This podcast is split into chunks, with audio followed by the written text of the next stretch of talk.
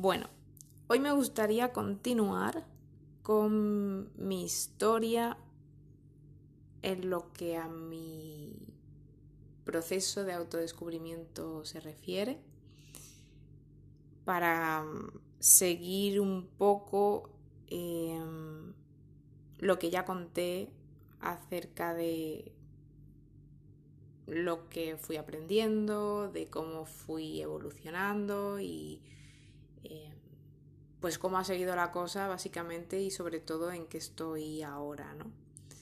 Porque lo que conté pues fue cómo empezó, cómo al principio era todo más físico, tangible, y luego más emocional y luego espiritual, pero se quedó así como eh, muy en el aire, ¿no? De muchas cosas y he hablado de cosas concretas, pero como que no he, no he contado eh, en qué estoy ahora, ¿no? En qué, en qué ha quedado la cosa a día de hoy. Todo eso en qué ha colapsado, ¿no? A día de hoy. Y eso es lo que quería contar. Entonces, eh, por conectar un poco y hacer algo de contexto, mmm, yo siempre, aunque pueda parecer que no, he ido con mucho escepticismo. Es decir, con muy buena cara, con mucha apertura, con muchas ganas de, de probar lo que sea para experimentar algo eh, guay mm, y con verdaderas ganas de creer que existen ciertas cosas, pero siempre con la vocecita detrás de, bueno, eh, yo tengo que verlo para creérmelo y tal y cual. Entonces, eh, esa parte yo siempre la he tenido y sigo teniendo reticencias y, sigo caminando por ahí. Lo que pasa es que con, con el paso del tiempo y con las experiencias que he ido teniendo y cuando lo vas experimentando más en ti y en personas con las que interactúas y ves ciertas transformaciones, ciertos cambios, ciertas experiencias, pues la verdad es que te vas convenciendo y vas creando como, como esa, ese, vale, eh, ahora sí creo más, ¿no? Porque ya estoy, ya estas cosas ya no es, la he leído, me la han contado, no, ya se vuelve más tangible, verdaderamente. Entonces, bueno, eh, eso siempre está ahí, ¿no? Esa parte de, de ir de tener los pies en la tierra, ¿no? Aunque con muchas ganas de tener la cabeza en el cielo también, porque yo desde siempre he tenido mucha ilusión desde pequeñita de, que exista la magia y de que haya por ahí cosas em, cosas mágicas, no sé decirlo de otra manera, ahora mismo. Em, entonces, partiendo de ahí, pues yo entré por un hilo de los muchos por los que entré y de las muchas cosas, porque hay millones, eh, entré por un hilo em, para el tema de la gestión emocional. ¿vale? Aquí estamos todavía en tema de emociones, nada raro, pero eh, en ese tema en concreto no me explicaron algo como como te lo puede explicar a lo mejor un psicólogo mm, que te da como unos pasos de toma, siéntate y siente, no sé qué, sino que iba acompañado de un trasfondo más místico, ¿no? Más espiritual. Eh, ya te hablan de conciencia, te hablan de planos del ser, te hablan de alma, te hablan de una serie de cosas, que al final lo que es la práctica de, de sentir las emociones es siéntate y siente. Y es todo muy pragmático, por, así decir, pero sí que mm, se contextualiza en, en algo místico, ¿no? En algo espiritual. Em, entonces yo entré por ese hilo, por ese camino de la integración emocional, que es así como se llama, eh, la técnica, y a la par que iba haciendo integración emocional con todos sus pasitos, pues me iban contando estas cosas, ¿no? De la conciencia, me iban enseñando algunas meditaciones y contemplaciones, entonces yo poquito a poco iba experimentando más allá de, que te cuenten algo y tú lo entiendas con la mente y tal, sino que vas experimentando.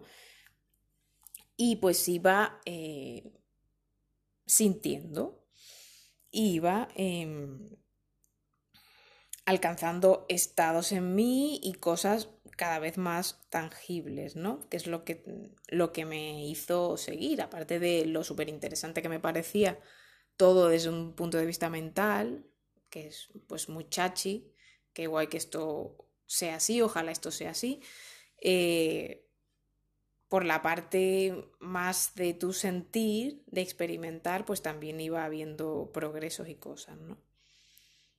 Y mm, con eso me refiero eh, desde cosas muy sencillitas que puedas sentir de una paz, de una alegría, pero que es muy palpable que la estás generando en ese momento, hasta a lo mejor una ola brutal de amor que puedas sentir por una recitación que ha hecho una persona mm, y la sientes que parece un, un tsunami real y te atraviesa por todos los poros de tu piel y te emocionas y te dices tú, ¿cómo es posible que, que yo esté experimentando esto? Porque hayan hecho esta recitación, ¿no? Es como algo muy heavy, muy wow. Um, o sea, verdaderamente algo está pasando, ¿no? Eh, pues eso se va sumando y, mm, va haciendo su, su mella, obviamente.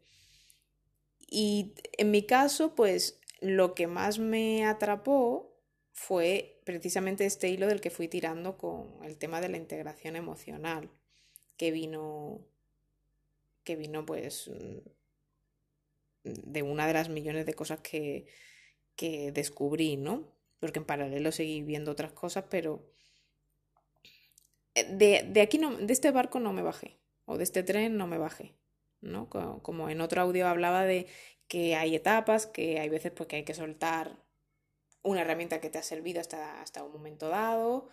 Eh, por ejemplo, cualquier técnica o cualquier cosa que hayas aprendido de desarrollo personal, pues de repente ya como que lo trasciendes y ahora estás en otro plano, en otros temas y, ya eso no lo usas, pero no significa que no haya sido útil, sino que ya estás en otro punto. Pues en este caso, por esta vía he seguido, no me he bajado, no, no lo he trascendido. También es que es una vía que no es una técnica solo, no es solo la integración emocional, es... Mm, toda la filosofía que los rodea, toda la explicación del ser, de, la conciencia. Entonces, claro, hay muchísimo que, aprender, que sentir, que, trabajar en ti a través de distintas técnicas. Entonces es todo un mundo. Em, entonces, a ver, que no me quiero liar a día de hoy, a día de hoy yo sigo haciendo integración emocional y sigo estudiando pues otros otras técnicas que siempre tienen la integración emocional por ahí, de ahí e, eso es como algo básico, ¿no? Es como tú respiras y aparte eh, pues haces lo que quieras, ¿no? Pues esto es igual, tú integras emocionalmente y mientras tanto haces otra cosa, pero es como que algo que no te lo puedes quitar. Em, porque al final la integración emocional lo que te hace es a gestionar todo lo que vas sintiendo, todo lo que se te va despertando en cualquier cosa que tú hagas. Entonces, tienes que saber manejarlo. Si no lo sabes manejar, pues no, no puedes avanzar. Si una emoción de miedo o de lo que sea te, te, supera, pues no, no, vas a poder aprender a hacer nada porque te quedas ahí bloqueado con, con el miedo. Entonces la integración emocional es la que te permite pues manejar ese miedo y seguir avanzando, ¿no? Em, entonces, en toda esa filosofía, lo que una de las herramientas principales es, aparte de la integración emocional, la meditación. Y la meditación no como concepto, que ya lo hablé una vez, de sentarte en silencio con los ojos cerrados a, observar tus pensamientos y ya está, no. Sino meditación como eh, una manera de conectar y alimentar estados del ser. Como pueda ser un estado de paz o un estado de alegría, que siempre son los ejemplos que pongo porque son muy sencillos, pero también otros estados mucho más complejos de explicar, ¿no? Y esas meditaciones suelen eh, estar relacionadas con enseñanzas de, distintas tradiciones mm, espirituales mm, y en mi caso, en el caso de las enseñanzas que recibo, suelen ser eh, enseñanzas budistas, e hindús y las meditaciones se basan o utilizan con mucha frecuencia palabras o mantras, que son, puede ser una palabra, pero suelen ser frases, que tú usas para eh, conectar con ese estado, con esa habilidad, con esa fortaleza que quieras desarrollar. Y esos mantras o esas palabras suelen estar en sánscrito o en hebreo. Eh, las dos son lenguas muy antiguas, eh, muy muy antiguas, de las que pues vienen otras muchísimas lenguas, porque al ser tan antigua, pues de ahí evoluciona mucho. Y tienen la particularidad, si es como me lo enseñaron, de que cada letra evoca una experiencia. Eh, aún conservamos vestigios en algunos idiomas, como por ejemplo em, cuando alguien te explica algo y no lo entiendes, pues dices ¿eh? Como diciendo, mm, ¿me lo repites? No, no te entiendo. La E alude al conocimiento, al entendimiento, se relaciona con esa experiencia. O, por ejemplo, cuando estás buscando algo, cuando quieres señalar que algo eh, está ahí, dices, ah, ahí está. Esa A eh, te transmite la experiencia de la presencia. Entonces, eh, cada letra del sánscrito y del hebreo, y por lo tanto cada palabra está eh, empapada de una experiencia que será más o menos compleja en base a, las, a la combinación de letras. Y así es como se construyen esas palabras para meditar, esos mantras, y eso es lo que tú usas como herramienta para conectar con esa experiencia final y con ese estado del ser y con, ese aprendizaje gracias a, eh, a lo que te evoca, a la vibración, a la experiencia que te evoca la vibración de cada, de cada letra, ¿no? Em, entonces, los mantras normalmente se, se usan repitiéndolos. Por ejemplo, el un mantra muy típico que es el mantra de la paz, que es Om Shanti Shanti Shanti. Em, se repite Shanti tres veces. Pues tú dirías Om Shanti Shanti Shanti, Om Shanti Shanti Shanti, Om Shanti Shanti Shanti, así hasta, hasta, que, hasta que te canse, básicamente. Entonces eso es lo que te hace conectar con la experiencia de la paz. Shanti es paz en sánscrito. Eh, todos los mantras tienen su explicación de por qué estas palabras, de por qué tantas veces, de mm, todo eso mm, se le tiene su significado y tiene su sentido y han sido hechos así a propósito para que sean lo más eficientes posibles. Entonces, ¿en qué ando yo ahora? Que es mm, lo, con lo que he empezado, ¿no? También hablando que quería yo contar. Pues ando precisamente en eso, que por eso le puse este, ese el título que le he puesto al audio. Em, ando con mantras y con estas cosas raras, entre comillas. Em, tú puedes meditar con un mantra mm, y ya, ¿no? Y ya está, cuando quieras y tal. Pero normalmente Mm, hay lo que se, existe lo que se llama proceso de carga, que es eh, meditar lo suficiente con el mantra que sea para generar como una conexión em, más fuerte, para que el efecto del mantra sea más profundo, más inmediato y más fuerte en ti. Esto es como con cualquier habilidad. Cuanto más conduzcas, pues mejor sabes conducir. Cuanto más cocines, pues mejor sabes cocinar. Pues, pues cuanto más medites, más efecto tiene el mantra, más, más rápidamente conectas, más rápidamente te afecta, etcétera, etcétera.